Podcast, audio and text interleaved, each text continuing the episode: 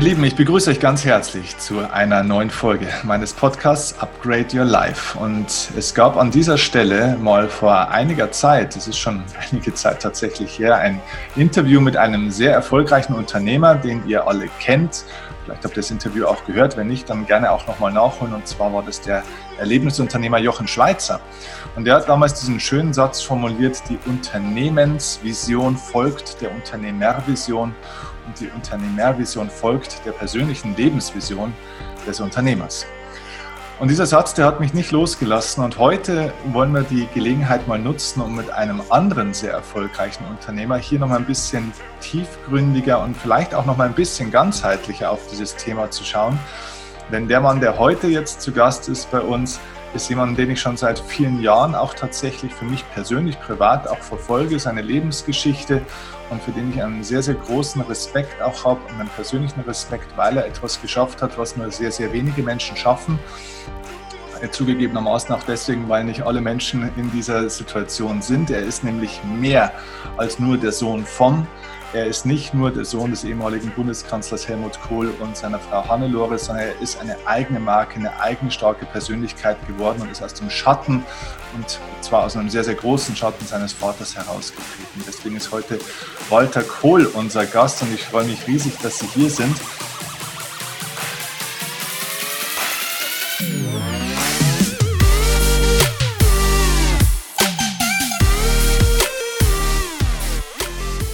Wenn ihr Walter Kohl noch nicht so richtig auf dem Schirm habt, dann wird es Zeit und ich möchte einen ganz kurzen Abriss über ihn geben, ähm, weil man das sonst, und davon möchte ich heute eigentlich ein bisschen weg, weil man das sonst immer auf die Vaterfigur so ein bisschen projiziert und darum geht es heute überhaupt nicht. Denn dieser Mann hat wirklich sehr, sehr viel eigenes nicht nur zu sagen, sondern auch vor allem vieles schon erlebt in seinem Leben. Er hat nämlich unter anderem in Harvard äh, studiert das heißt, an der Harvard University hat er ähm, Volkswirtschaft und Geschichte studiert, war dann äh, selbst, nicht selbstständig, sondern erstmal angestellt noch als Financial Analyst und zwar bei Morgan Stanley, einer der, glaube ich, größten Investmentbanken dieser Welt auch tatsächlich. Dann in verschiedenen Führungspositionen, zum Beispiel bei Metro, zum Beispiel bei der Kaufhof Holding, bei der Deutschen Vermögensberatung. Also dann ging es wirklich schon in die Führungspositionen hinein. Vielfache ja, Führungserfahrung tatsächlich. Und dann kam irgendwann der Schritt ins Unternehmertum, Selbstständigkeit mit einer eigenen Unternehmensberatung. Danach einige Jahre später ein Unternehmen gegründet mit seiner Frau im Bereich der Automobil. Zulieferung, sehr erfolgreiches Unternehmen, mittlerweile, soweit ich weiß, auch erfolgreich verkauft. Also das heißt, es ist ein wilder Ritt, äh, dieses Leben durch verschiedene Bereiche. Und ja, heute ist er unter anderem auch eben Unternehmensberater, Sparringspartner für viele Unternehmerpersönlichkeiten, Vortragsredner, sozusagen praktisch auf einer Ebene ein kleiner Kollege von mir äh, beziehungsweise ein großer Kollege, ich bin eigentlich der kleine Kollege an der Stelle, ähm, und auch Buchautor von verschiedenen Büchern, die alle zu empfehlen sind. Zwei möchte ich gerne mal hervorheben, die ich persönlich ganz toll finde. Einmal das Buch Leben, was du fühlst, von der Freiheit glücklich zu sein, der Weg der Versöhnung. Das ist ein sehr persönliches Buch. Und das zweite Buch, das ich besonders hervorheben möchte, ist das Buch, das äh, Walter Kohl zusammengeschrieben hat mit Pater Anselm Grün, und zwar das Buch Was uns wirklich trägt. Aber wie gesagt, äh, viele Bücher, und wir werden ja noch auf das eine oder andere wahrscheinlich zu sprechen kommen, sind empfehlenswert. Heute sprechen wir über die Schlüssel für erfolgreiches Unternehmertum, denn er hat ein ganz eigenes Konzept äh, entwickelt, eine eigene Philosophie, die sich da nennt das Rad des Lebens und ähm, wo wir lernen können heute mal aus einer sehr interessanten Perspektive, nicht nur wie erfolgreiches Unternehmertum funktioniert, sondern auch glückliches Unternehmertum, weil das ist ja noch viel, viel wichtiger. Also Herr Kohl, lange Vorrede. Ähm, herzlich willkommen, schön, dass Sie hier sind. Ja, hallo, grüße Herr Kirchner, danke für die Einladung. Das war noch eine längere Anmoderation, als Markus Lanz das normalerweise macht. Ne? Aber wir haben heute auch mehr Zeit. Sie kriegen heute noch mehr Redeanteil dort. Und ich werde nicht so oft ähm, Kurze Frage zuerst. Ähm, wenn Sie diesen Satz hören von Jochen Schweizer, die Unternehmervision folgt der Unternehmensvision und die Unternehmerversion folgt wieder der persönlichen Lebensvision des Unternehmers. Was fällt Ihnen ein zu dem Satz? Können Sie damit was anfangen? Was ist Ihr Blick darauf, auf so eine Aussage? Also ich empfinde den Satz als sehr stimmig weil er Ursache und Wirkung gut beschreibt. Mhm. Und äh, es gibt von einem Mann, den ich sehr verehre, Stephen Covey, der ja die sieben Prinzipien auch geschrieben hat, ähm, dieses, diesen Urgedanken oder Grundgedanken Inside Out. Und ich glaube, das ist auch das, was bei Herrn Schweitzer durchscheint in seiner Formulierung. So wie wir mit uns selbst umgehen, so wie wir uns selbst auch in der Welt positionieren, mit unserem Tun oder auch unserem Nichttun, so strömt es in die verschiedenen Richtungen. Und das ist mal mit Sicherheit die eigene Persönlichkeitsentwicklung. Wer bin ich heute, morgen, übermorgen? Aber auch die familiäre Entwicklung, jetzt in der Rolle Vater, Mutter, was auch immer, Sohn, Tochter. Und natürlich jetzt aufs Unternehmen bezogen, der berühmte Pfälzer Management-Spruch, wie der Herr Sos Gscher. Und wenn Sie gerade im mittelständischen Bereich in ein Unternehmen kommen, und ich bin ja als Automobilzulieferer in vielen automobilorientierten äh, Firmen gewesen, da merkt man innerhalb von wenigen Minuten, wie ist der Stallgeruch, wie sind die Leute, wie sind die alle drauf. Und das geht immer ganz zentral einher mit der Persönlichkeit des ja, Chefs, des Unternehmers, des Hauptaktionärs. Mhm. Wenn Sie heute mit äh, Unternehmern zusammenarbeiten, ich denke, Sie werden von vielen Leuten, auch bestimmt von mhm. vielen namhaften Leuten, also wirklich auch Großunternehmern äh, konsultiert oder angesprochen, sind in Kontakt. Wenn jemand mit Ihnen zusammenarbeiten möchte, was ist denn dann so eins der häufigsten Themen, die diese Leute mit Ihnen besprechen wollen? Weil Sie, Sie sind ja kein betriebswirtschaftlicher Unternehmer im klassischen Sinne der, der Strategie, sondern äh, eher eben im Bereich der Persönlichkeit, denke ich. Na, das würde ich jetzt nicht so sehen. Also bevor ich die Frage beantworte, vielleicht nochmal, ich mache eigentlich, ich sag mal, ich komme mit einem Blumenstrauß. Okay. Und da gibt es drei große Abteilungen. Es gibt die Abteilung das Unternehmen im konkreten Sinne, wo ich als Unternehmensberater zur Verfügung stehen würde, wenn es um Prozesse, um Strategie, um Mitarbeiterentwicklung, um Marktanalyse und viele andere Themen geht. Okay. Äh, es gibt aber auch einen zweiten Punkt, den ich als den häufigsten Punkt ansehe. Das ist der Punkt, da kommt jemand zu mir und sagt, Herr Kohl, ich habe kein Leben. Ah ja, genau, das ist der Punkt. Ich renne Tag und Nacht. Und dann sage ich, ja, das Gefühl kenne ich. Und du liegst abends um elf im Bett und guckst an die Decke und da steht so eine Schrift. Und wo bin ich heute geblieben? Und dann schaue ich die Leute an und sage, ist das, was bei ihnen eine Resonanz, ein Gefühl hervorruft. Und häufig kommen da schon die ersten Tränen oder die ersten, ja, genau so ist es. Und dann haben wir diese Verstrickung, nenne ich das jetzt mal, diese Situation, wo wir auf einer persönlichen Ebene unterwegs sind, wo es auch um das notwendige Vertrauen geht. Man muss dann auch sich öffnen einem fremden Walter Kohl gegenüber. Mhm. Und gleichzeitig aber auch um die unternehmerische oder die Unternehmens, besser formuliert, Dimension, weil ja das ein Wechselspiel ist.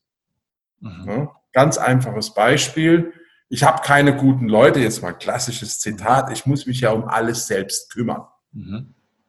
Okay, dann sage ich, Ihre Leute sind alle schlecht. Ja, also nicht schlecht, aber die machen das nicht und, und, und so überhaupt. Dann sage ich, wer hat die denn eingestellt? Hm. Ja, ich. Ja, warum sind die Leute so, wie sie sind? Die sind doch im Zweifelsfall auch privat vernünftig und gut drauf. Die sind, was weiß ich, im Fußballclub, Vorstand oder was auch immer die machen. Mhm. Und dann kommen wir ganz schnell an diese Schnittstelle Führung, aber auch Kommunikation, Umgang mit sich, Umgang mit anderen. Und deshalb sehe ich das als eine sehr vernetzte, eine sehr ähm, äh, verknüpfte Situation, das ist so wie kommunizierende Röhren. Sie können es nicht als eine Situation begreifen, sondern man muss es als ein gesamtheitliches System begreifen. Ich bin auch unter anderem systemischer Trainer, also ich arbeite mit Aufstellungen, mache Figurenaufstellungen zum Beispiel mit den Leuten, was enorm hilft, weil da hat man ein hohes Maß an Privatheit, zwei Leute, jemand und ich, und man kann in aller Ruhe wirklich mal auch ein bisschen diesen, dieses Seelenradar sozusagen aufspannen. Mhm. Schönes Wort, Seelenradar, okay. Ähm, Sie haben ja dieses Rad des Lebens entwickelt und äh, in dem Bereich arbeiten Sie dann ja. Und äh, das besteht ja aus diesen drei Teilen. Wollen wir da mal ein bisschen einsteigen und mit welchem Teil ja. wollen wir denn anfangen? Wahrscheinlich mit dem Unternehmer, oder? Oder gibt es da eine ja, Logik? Vielleicht mal ganz kurz das Rad skizzieren. Mhm. Das Rad ist letztlich, äh, wenn Sie sich einen Kreis vorstellen, ein Rad hat es drei Felder, also dreimal 120 Grad. Mhm. Und diese drei Felder sind das Unternehmen, ist die Persönlichkeit des Unternehmers als zweites Feld und das dritte ist die Familie. Mhm. Und meine These ist, ein Rat braucht jetzt in dieser Ausprägung drei gesunde Elemente, damit es als Rat gesamt rollen kann. Mhm. Und das Zweite ist, jedes dieser Elemente muss in sich stimmen und in Verbindung mit den beiden anderen. Dafür habe ich dann meinen kleinen Zauberwürfel als äh, Hilfsmittel, um eben innerhalb der einzelnen Bereiche, nehmen wir mal das Unternehmen oder den Unternehmer als Persönlichkeit, äh, die Dinge zu visualisieren und zu sagen, okay, wo sind denn die Punkte, die jetzt für Sie im konkreten äh, äh, relevant sind, wo zwickt's, wo sind die KBFs, die Kittelbrennfaktoren nenne ich das so schön. Und äh, dann können wir ein bisschen aussortieren. Wir können gucken, was ist Ursache und was ist Wirkung. Das ist nämlich auch ein ganz wichtiger Aspekt, weil die meisten Leute beschweren sich über die Wirkung. Mhm. Wir sind schlecht in der Produktion oder unsere Prozesse stimmen nicht. Ja, aber warum stimmen die Prozesse nicht? Ganz einfaches Modell. Fünfmal Warum fragen, Toyota-Methode kennen Sie sicherlich. Und dann eben die Überlegung, was ist denn die Ursache? Und wenn wir jetzt vier, fünf Problemfelder haben, haben die vielleicht eine gemeinsame Wurzel. Und dann gehen wir an die Wurzel und nicht in die einzelnen Problemfelder, weil das ist ein bisschen wie Bäume, die krank sind, die Blätter anmalen. Nein, wir müssen die Wurzel der Bäume heilen. Okay. Okay, äh, dann, dann wollen wir mal in einen Bereich reingehen. Welchen wollen Sie denn zuerst? Dann schauen wir mal das Unternehmen an, weil das ist der einfachste Einstieg, weil da geht es noch nicht so sehr ums eigentlich Persönliche und man kann sich auch gut kennenlernen. Mhm.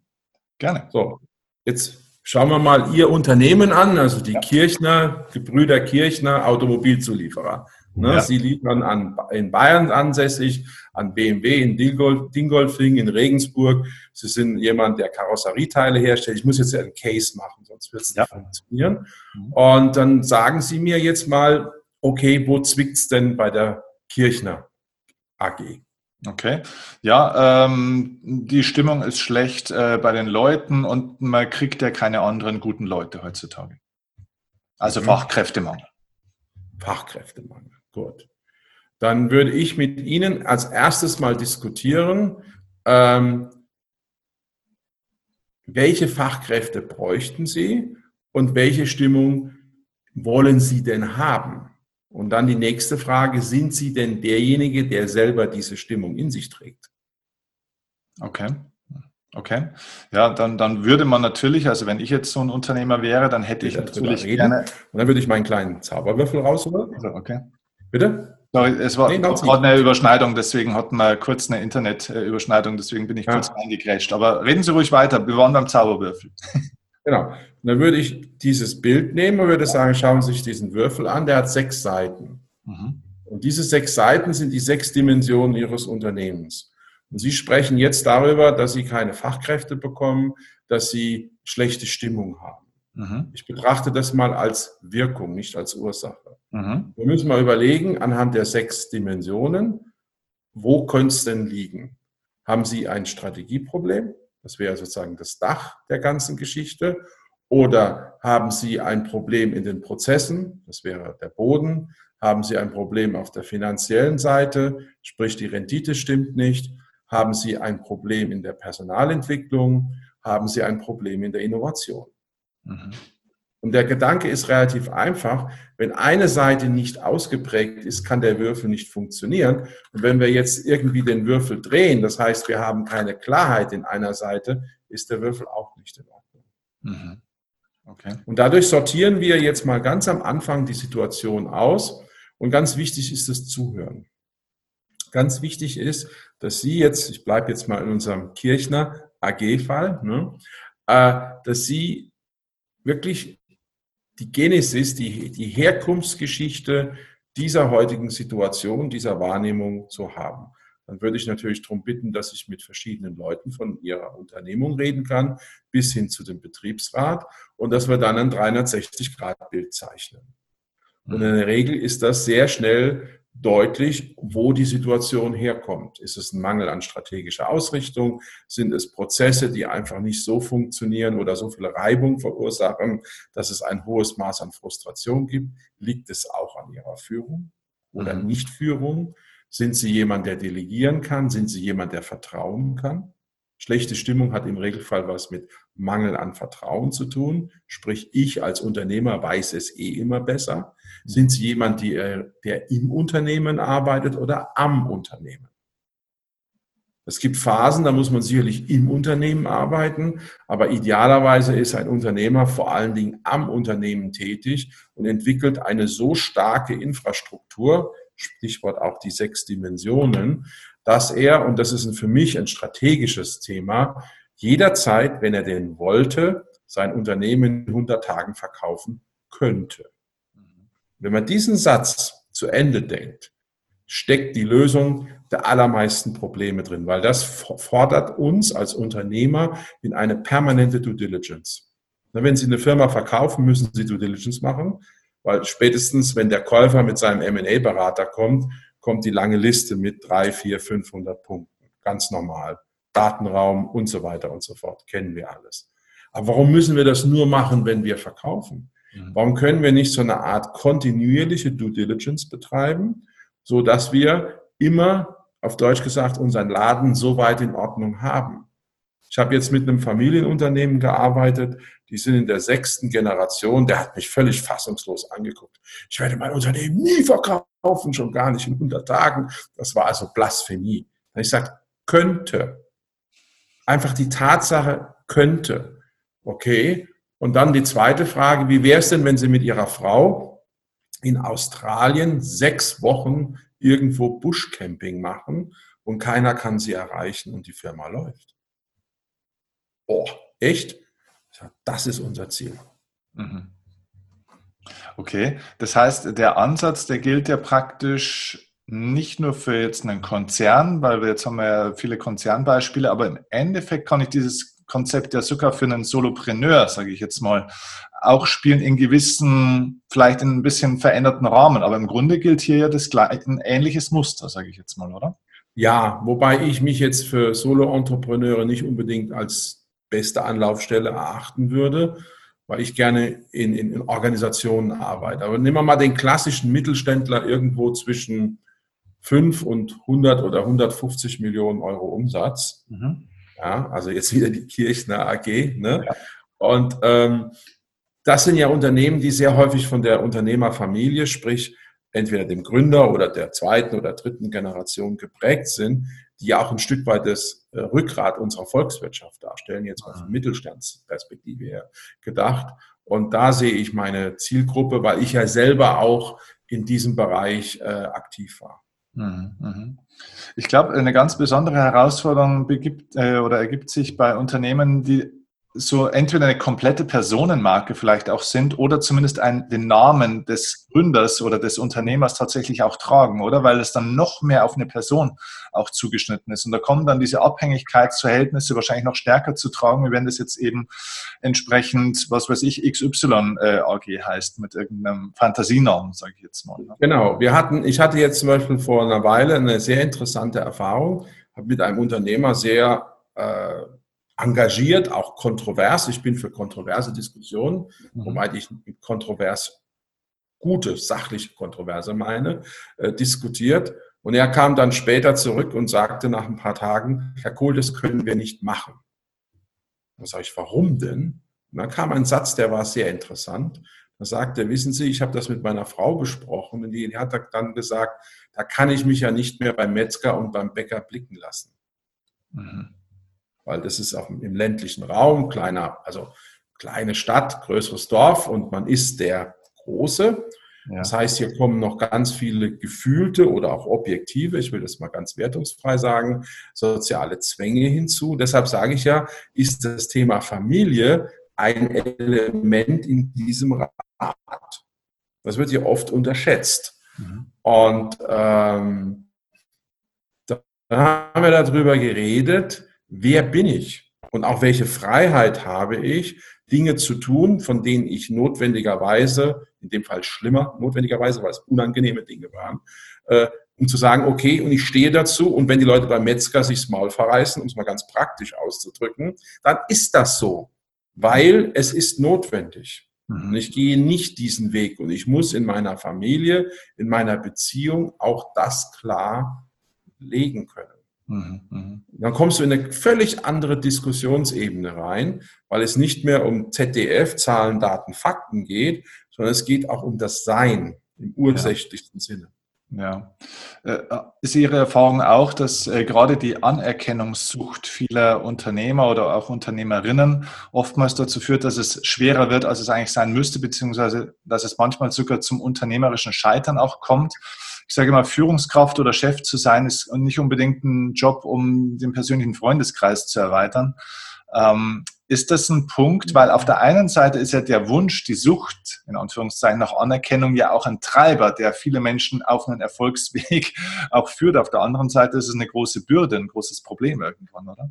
Gut, dann sind wir beim zweiten Würfel. Das okay. ist der Würfel Unternehmer. Ja. Deshalb habe ich ja dieses Bild mit den drei Elementen, ja. dreimal 120 Grad und dann in diesem Bild drin eben jeweils einen dieser Würfel. Und Nehmen wir mal jetzt, sind wir bei Ihnen, ne, die ganz wichtige Frage, was ist dein Sinn, die Vorderseite des Würfels? Wofür bist du Unternehmer? Und dann kommen wir schnell auf die Diskussion Status, ja, nein. Und da gibt es den schönen Paracelsus-Spruch, die Dosis macht das Gift. Mhm. Und die Frage ist ja nicht gut, schlecht in meinen Augen, die Frage ist Dosierung. Ja. Blödes Beispiel. Ein Stück Schokolade schmeckt gut, eine Tafel auch, aber wenn Sie jetzt zehn Tafeln Schokolade essen müssten, dann würde Ihnen wahrscheinlich richtig schlecht werden. Mhm. Also wir reden hier auch über die Freiheit der Dosierung. Mhm. Oder zweites Bild. Jetzt bin ich wieder beim Unternehmerwürfel. Oben die Zieleebene, die strategische Ebene. Was ist denn dein Ziel? Mhm. Warum hast du das Ziel? Und Flankierung vom Ziel ist das Menschenbild. Mhm. Weil das Menschenbild und der Sinn sind ja eng miteinander verknüpft. Mhm. Ja, sind Menschen für dich als Unternehmer nur, ich sage jetzt mal, Bioroboter, die was abarbeiten und die man jederzeit entlassen kann? Oder dann sind wir wieder bei der Stimmung. Ne? Welche Kultur willst du haben? Äh, was bedeutet Geld? Die Rückseite hier. Ja? Wann ist genug genug? Wie ist das Materielle für dich zu betrachten? Mhm. Oder unten, wie organisiere ich mich? Was ist wichtig? Weil in der Eigenorganisation steckt ja auch wiederum ein Stück weit die Unternehmensorganisation.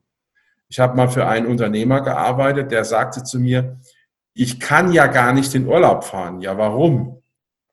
Und dann sagte er, ja, dann bricht ja hier alles zusammen. Okay, beim nächsten Mal bin ich reingekommen, war ein älterer Herr an der Pforte gesessen, also unten im Empfang. Und da musste ich dann einchecken und so. Und dann bin ich mit dem bewusst ins Gespräch gekommen und gesagt, wie ist denn so der Alte? Sie sind doch schon lange hier. Ja, ich kenne den schon seit 30 Jahren. Und dann kam ein Spruch, den fand ich großartig. Der sagte dann, wissen Sie, wenn ich als Empfang unten eine neue Fußmatte bestellen will, dann muss ich die auch abzeichnen lassen. Das habe ich dann als Zitat übernommen. Und dann haben wir oben gesessen im Vorstandszimmer. Und dann habe ich gesagt, wie ist denn das mit der Fußmatte? ja, Ganz praktisch. Und dann guckte der mich an und sagte, Sie haben ja jetzt hier ein Organigramm hingelegt. Schön. Aber das Organigramm ist ja nur eine Theorie, weil die Realität ist doch folgende. Sie haben die Organisation Zirkuszelt. Was ist denn das? Ich sage ganz einfach, Sie haben einen riesen Pfosten in der Mitte, das sind Sie, und da hängen ganz viele Seile dran. Und das sind die verschiedenen Funktionen des Unternehmens. Gnade Gott, wenn dann der Pfosten mal ein Problem hat oder gar umfällt, dann fällt das ganze Zelt in sich zusammen. Mhm. Ja, das sagt meine Frau auch immer. Ich sage, ja, dann sollten wir mal mit ihrer Frau reden oder das mal ganz überlegen, was wollen sie eigentlich? Mhm. Und dann kommen wir in die Frage loslassen. Und was heißt loslassen? Loslassen heißt vertrauen können, heißt führen können, heißt abstrahieren können. Und dann kommen wir wieder in diese Dynamiken rein und dann kommen wir von dem einen Würfel in den anderen Würfel, weil dann ist wiederum klar, okay, wenn ich das und das delegieren will, dann brauche ich auch die und die Leute mit den und den Fähigkeiten und vor allen Dingen mit dem Vertrauen, dass ich in diese Menschen investiere. Mhm. Meine Erfahrung ist, jetzt kommen wir auf den Punkt Fachkräftemangel zu sprechen, wenn Sie ähm, Menschen Perspektiven aufzeigen, dann kommen die Menschen. Wir waren hier im Raum Frankfurt West, also Rüsselsheim, Kronberg, Königstein und so weiter, äh, als deutsch-koreanisches Unternehmen tätig. Und hier sitzen ja alle großen koreanischen Konzerne, also Samsung, LG, äh, als deutsch-koreanische Automobilzulieferer tätig. Und hier sitzen die ganzen großen koreanischen Konzerne und die saugen natürlich die Koreaner, die Deutsch können, auf. Ich meine, das ist ein sehr enger Arbeitsmarkt. Wir hatten aber nie Recruiting-Probleme, weil wir von vornherein gesagt haben, wir können nicht das Gehalt eines Samsung oder eines Hyundai, eines Kia äh, euch bezahlen. Das sind wir als Mittelständler nicht in der Lage. Aber bei uns wirst du in drei Jahren deutlich stärker, deutlich besser sein. Mhm. Und du kommst zu uns, weil du wachsen kannst, weil du hast Raum, du hast Freiheit und vor allen Dingen, du kriegst eigene Verantwortung.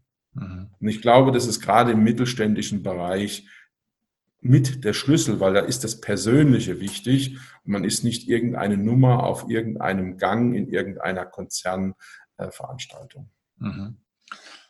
Ich komme äh, nochmal auf die Metapher mit dem Zirkuszelt zurück, ja. weil es okay. tatsächlich ja so ist, dass äh, viele Unternehmer eigentlich nur Angestellte in ihrem eigenen Unternehmen sind, habe ich manchmal so den Eindruck. Mhm. Ähm, das hat ja aber auch, glaube ich, äh, viel damit zu tun. Ich meine, so wird man ja nicht geboren. Ähm, da geht es ja dann sehr ins Persönliche teilweise. Ich kenne solche Leute und solche Gespräche auch. Und dann stellt man oft die Frage, okay, warum ist es dann eigentlich so, dass die Leute alles auf sich selbst beziehen? Und dann hat es auch oft äh, zur Folge, dass die Leute dann eine Geschichte von Anno 1804 erzählen, wo sie mal betrogen, hintergangen oder enttäuscht worden sind. Und das muss gar nicht unbedingt im unternehmerischen Kontext gewesen sein, sondern es kann ja auch irgendwie im privaten, äh, es kann ja einfach eine kindliche ja, Freunde, was auch immer, ja, ja, genau. Ja, und äh, da möchte ich jetzt gerne auf den Punkt, weil das ist ja auch wirklich was, ich glaube, da können Sie aus Ihrer eigenen Erfahrung ja sprechen, wie wahrscheinlich kaum ein anderer. Wenn man, wenn man seine Beziehungen im Leben nicht heilt, ist, glaube ich, erfolgreiches oder glückliches Unternehmertum fast schon ausgeschlossen. Ich meine, Sie haben auch ja einen riesigen, wahrscheinlich inneren Versöhnungsprozess ja auch, sage ich mal, auch auf familiärer Ebene und bestimmt auch auf anderen Ebenen auch hinter sich. Würden Sie sagen, ist das elementar auch für unternehmerischen Erfolg gewesen? Also wenn Sie diesen Prozess nicht erreicht oder nicht durchlebt hätten, nicht angestoßen hätten, hätte das unternehmerische Folgen heute noch? Ich will aus einem bisschen anderen Blickwinkel antworten. Deshalb muss ich zwei Sätze voranschalten. Mhm. Sie haben eben von Versöhnung gesprochen. Ich würde das qualifizieren vor allen Dingen als einseitige Versöhnung. Mhm. Das ist nämlich ein himmelweiter Unterschied. Wenn wir zwei Streit haben, dann finden wir unseren Frieden, wir versöhnen uns. Aber was passiert, wenn der eine von uns nicht will und oder nicht erreichbar ist, weil entweder verstorben oder äh, Tür ist permanent zu, Telefon wird aufgelegt. Ja. Und das sind meiner Meinung nach die eigentlichen Problemfälle. Mhm. Und ich habe ja ganz bewusst äh, nach der schweren Krise 2000, 2001, Suizid meiner Mutter, Parteispendenaffäre, meine Mutter hat sich in meinem Kinderzimmer, in meinem Bett das Leben genommen. Ähm, das Zerbrechen meiner ersten Ehe, wo ich ja auch selber am Ende war, gesagt, entweder schaffe ich es, einen Weg des neuen Friedens mit mir selbst und diesen Erfahrungen zu finden oder ich gehe den Weg meiner Mutter. Deshalb arbeite ich ja heute auch in der Suizidprävention ehrenamtlich.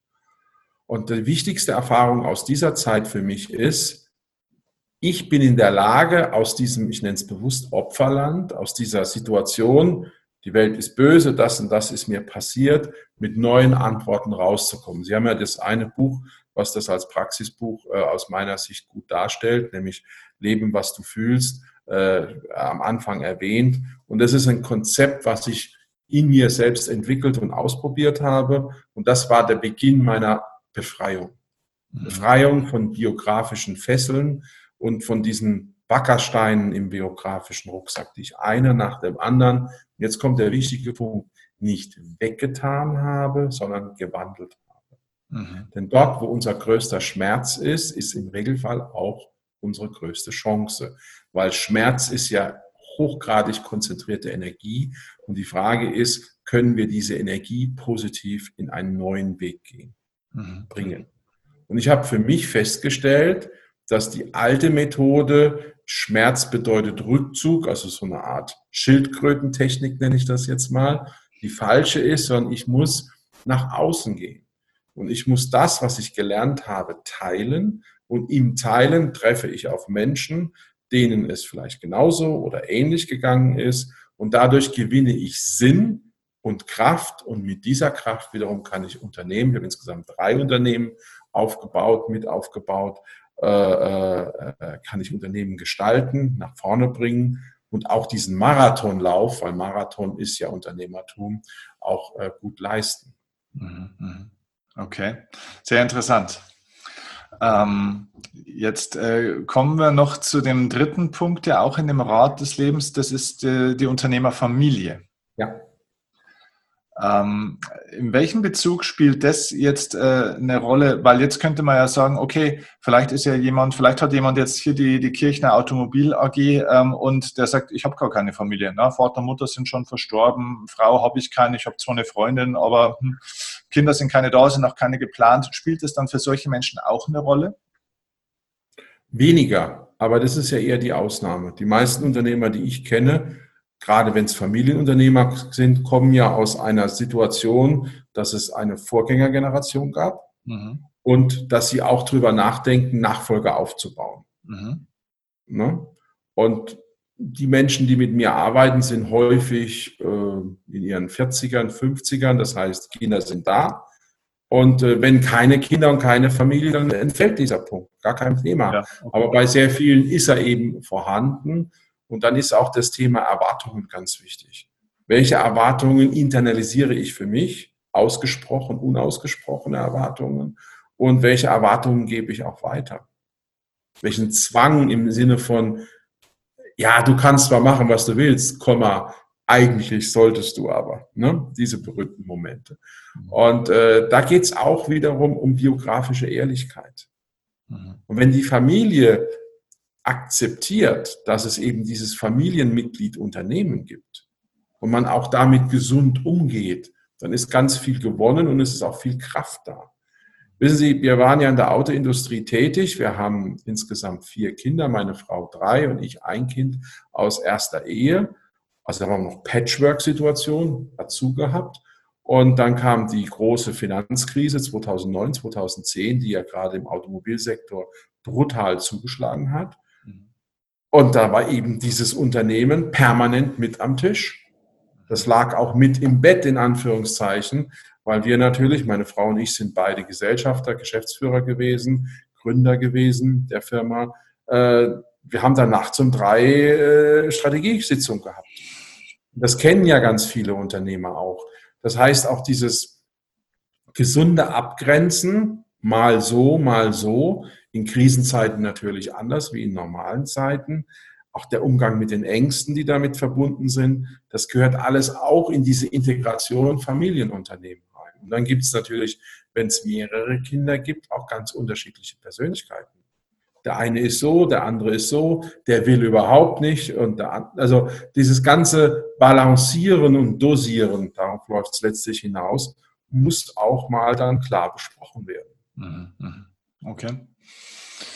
Ähm, jetzt haben wir diese drei, diese drei Bausteine mal, mal skizziert und dargestellt. Diese drei Bausteine sind ja aber auch noch ähm, beeinflusst so ein bisschen vom Kontext, vom Rahmen, in, innerhalb dessen das Ganze jetzt stattfindet. Jetzt, wir sprechen jetzt gerade so äh, mitten in Zeiten von äh, Corona. Ähm, ja. Ihr wacht gerade zumindest nach der ersten Welle hier gerade alles wieder Schritt für Schritt auf.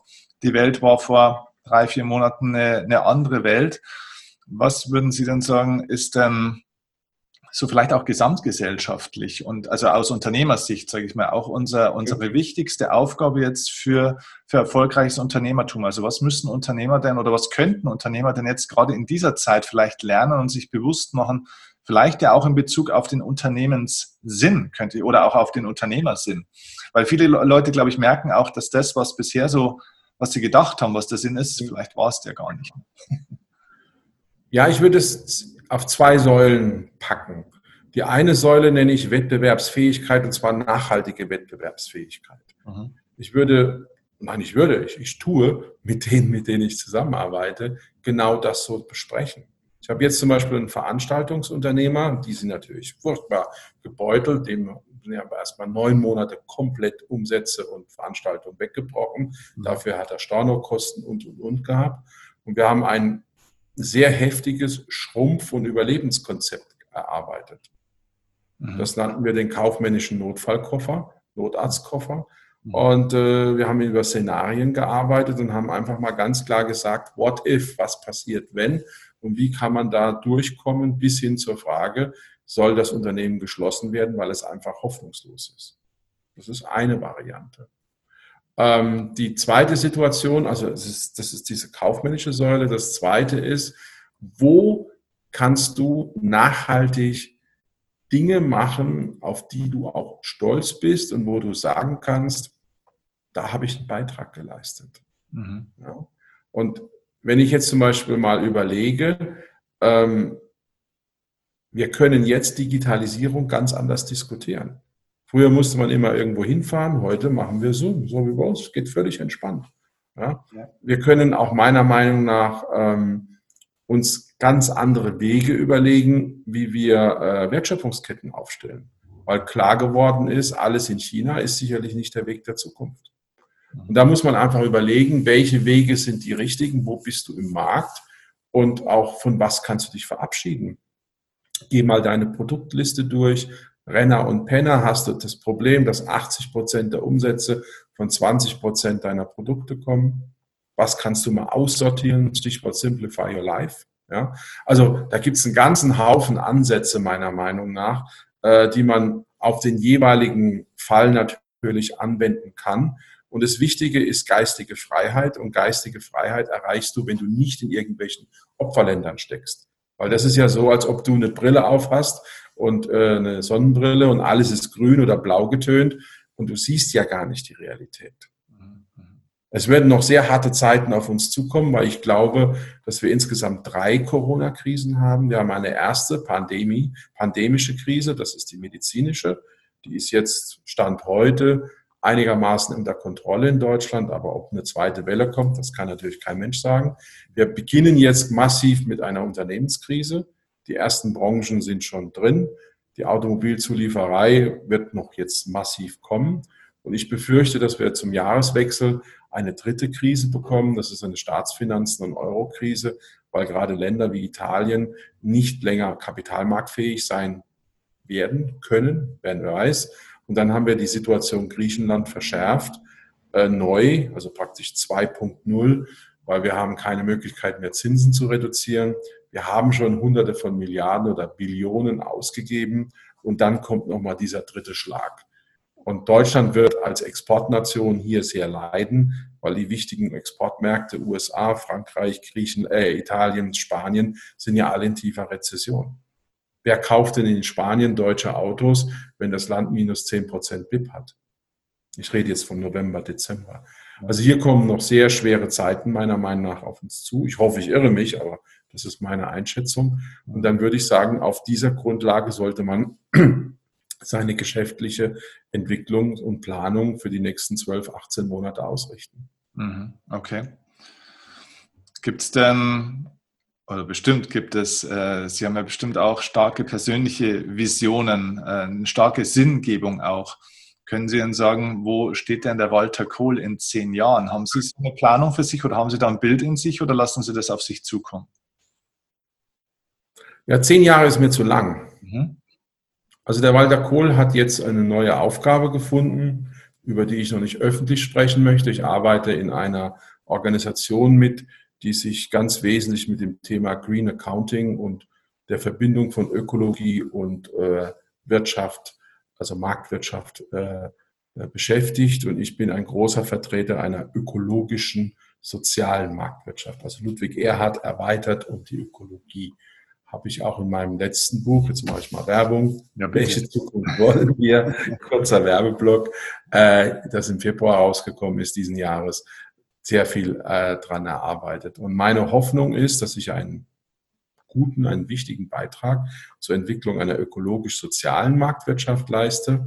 Und meine zweite Hoffnung ist, dass ich gerade auch in mit meiner Frau, mit der ich viel berufliche Themen zusammen mache, weiterhin spannende Projekte machen kann, weil ich bin jemand, der in Projekten denkt.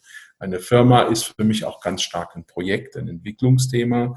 Und ab einem gewissen Punkt sage ich dann auch, jetzt ist jemand anders besser und dann ist es auch Zeit, die Firma zu verkaufen. Und äh, das ist der Weg, den ich gehen will. Und da habe ich jetzt keine Vision im Sinne von, äh, so und so möchte ich sein oder so und so viel muss auf dem Bankkonto sein oder ähnliche Dinge, sondern das ist der Weg als Ziel. Gibt es denn einen, einen, Leitsatz, der Sie durch Ihr Leben geführt hat oder so ein spezieller Satz, der Sie mal inspiriert hat oder zu einer, zu einer Erkenntnis oder vielleicht auch zu einer Lebensveränderung geführt hat? Ja, das ist ein Satz, der äh, von meinem Lieblingspapst stammt, von Johannes dem 23. Johannes der 23. ist ja in den 50er Jahren gewählt worden als, naja, Notnagel, sage ich mal, weil das, die Konklave konnte sich nicht einigen auf die starken Kandidaten, also hat man einen schwachen Kandidat genommen. Und er war ein kleiner, kräftiger, untersetzter Mann, Kardinal aus Venedig. Und alle haben gesagt, naja, der wird ja nicht viel machen und dann machen wir das hinterher richtig. Und Johannes der 23. hat äh, mit die größten kirchlichen Veränderungen, nämlich das Vatikanum, durchgeführt. Und sein Leitspruch war, Giovanni, also Johannes, nimm dich nicht so wichtig. Mhm. Und immer wieder mal sage ich mir das, gerade wenn ich mich über irgendwelche Sachen aufrege und sage, regst du dich dann noch oder wie siehst du das in zwei Monaten oder in zwei Jahren? Mhm. Da ich ein etwas hitziges Temperament manchmal habe, ist das ganz heilsam, sich diesen Giovanni nimm dich nicht so wichtig immer mal wieder vor Augen zu führen. okay.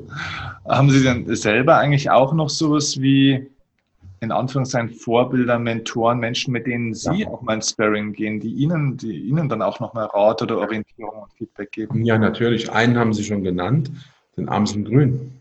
Okay. Mhm. Ich bin sehr dankbar und stolz, dass ich mich als Freund von Amsel Grün bezeichnen darf.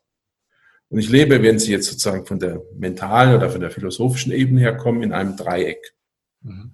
Äh, und ich habe einerseits Viktor Frankl, die Logotherapie, die sinnzentrierte Lebensführung wo ich auch aktiv bin in der Stiftung in Wien und auch mit denen Veranstaltungen mache und so. Mhm. Dann das zweite Thema ist die Stoa, also die stoische Philosophie, insbesondere Epiktet, ist mir ein großer Ratgeber, auch wenn er schon 2000 Jahre verstorben ist. Und dann in der Spitze der Pyramide mein Glaube, den ich neu nach dieser großen Lebenskrise entdeckt und definiert habe. Und in diesem Dreieck wohnen meine Vorbilder. Und ich habe ganz tolle Freunde hier im Umfeld, die für mich Vorbild sind. Zum Beispiel jemand ist Arzt, der lebt in einer ganz anderen Welt, der hat mit Unternehmertum überhaupt nichts am Hut. Mhm. Also sich mit dem darüber zu unterhalten, ist ein No-Go, bringt gar nichts, aber er bringt mir so viel Reichtum von anderen Dingen. Mhm. Amsen Grün ist auch jemand, der einfach in seiner Klarheit, in seiner spirituellen zu Ende Gedachtheit immer wieder eine große Inspiration ist. Also das wären jetzt so Beispiele. Hm, schön, okay. Ähm, eine Frage äh, habe ich noch, ähm, und zwar, wenn Sie sich vorstellen, Sie treffen den äh, 90- oder 95-jährigen äh, Walter Kohl und der ist genau so, wie man sich den wünschen würde. Ne? Der ist gut drauf und äh, gesund und fit und äh, mhm. ein, ein weiser, in sich ruhender Mensch. Und ja, ja, ja, ja. jetzt kommt es aber. Und Sie hätten die Gelegenheit, mit dem jetzt mal so eine halbe Stunde praktisch auch so ein kleines Feedback-Gespräch zu führen. Was würden Sie denn glauben, würde Ihnen denn heute dieser äh, weise 90-jährige Walter Kohl äh, raten? Was würde der, der, also dem heutigen Walter Kohl denn sagen?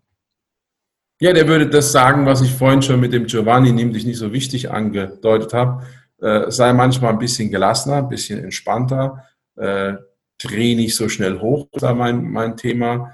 Und äh, er würde mir wahrscheinlich sagen, äh, bleib dir treu, mach keine faulen Kompromisse, sondern versuche das, an das du wirklich glaubst, jetzt im Bereich Sinn, aber auch in dem Bereich Werten, konsequent äh, durchzuziehen. Mhm.